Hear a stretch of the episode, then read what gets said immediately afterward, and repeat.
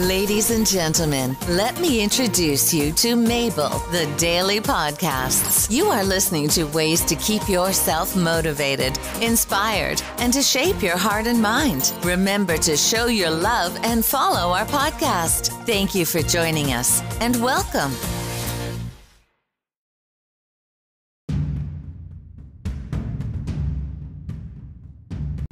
Hello, everybody. I'm so happy today after reading this news from Ireland.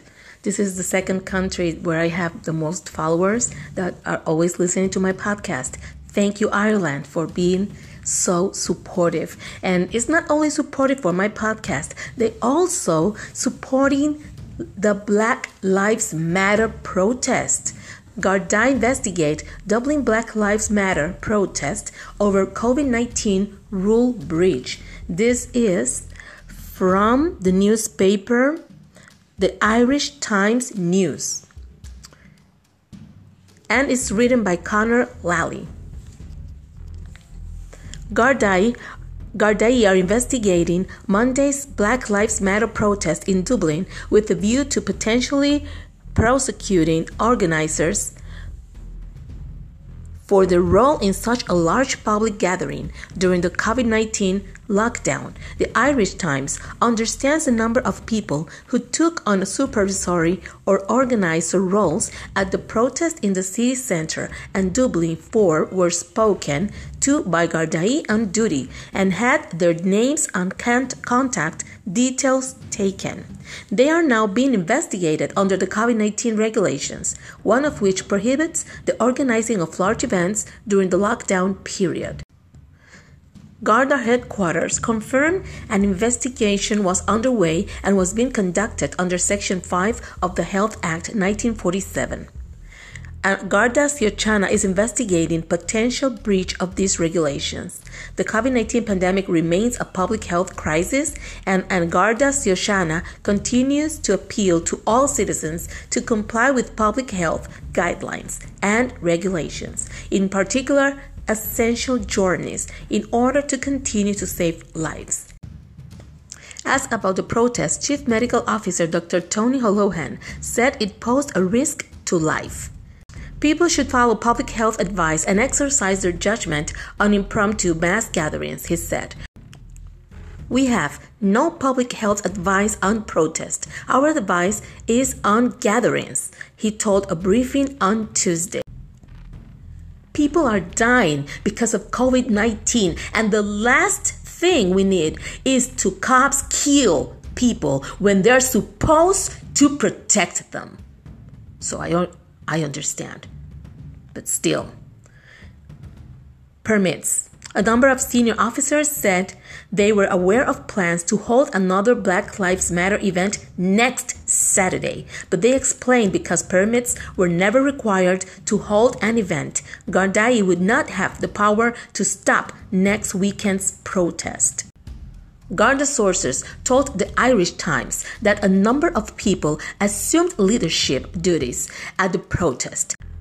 They were cooperative and assisted to Garda. The holding of the event was in clear breach of COVID 19 lockdown regulations and public health advice, and that holding the event was an offense.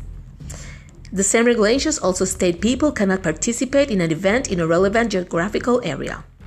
The event was advertised widely on social media. As having arranged it, it is unclear if the DPP could be satisfied that some of the people identified by the Garda were indeed the organizers. The Garda headquarters has estimated that between 2,000 and 4,000 people attended the protest, though a more precise number was difficult to determine as the protest swelled along the route from Dublin's O'Connell Street to the U.S. Embassy in Ballsbridge.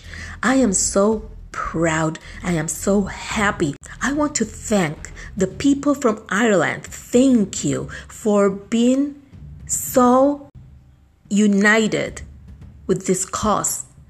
I am so proud. Don't just be seated watching the news. At least you have social media. If you don't have it, try to be in one and just Let your voice sound. You have no idea how many people you touch by what you say or what you do. Uh, you should give your voice when something is wrong, something is outrageous, like what is happening right now. Please support this. I'm not telling you go to the street and then infect all your whole family with COVID-19. No. I what I'm saying, please don't keep quiet. Let your voice sound. If you cannot say anything, at least share this podcast. Share this podcast with anyone to make this voice spread all over the place.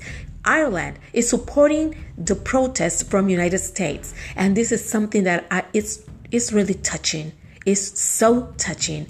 People gathering together for a same cause, even though it's miles away.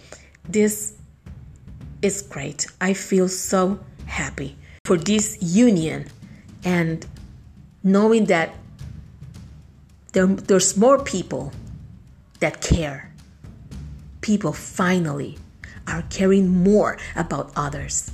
And they stop looking others because of the race, of the religion, of you're gay or not. Since a few years ago, this has been changing. So please don't be quiet. Say something in the media. Let people know what you stand for. Be your own woman, your own man. Have the guts and say something. You can make this world better just by not staying mute. Speak your voice. Share this podcast. Share any news you read about people doing something about this. Spread the fire in their hearts to do something about this. Thank you very much.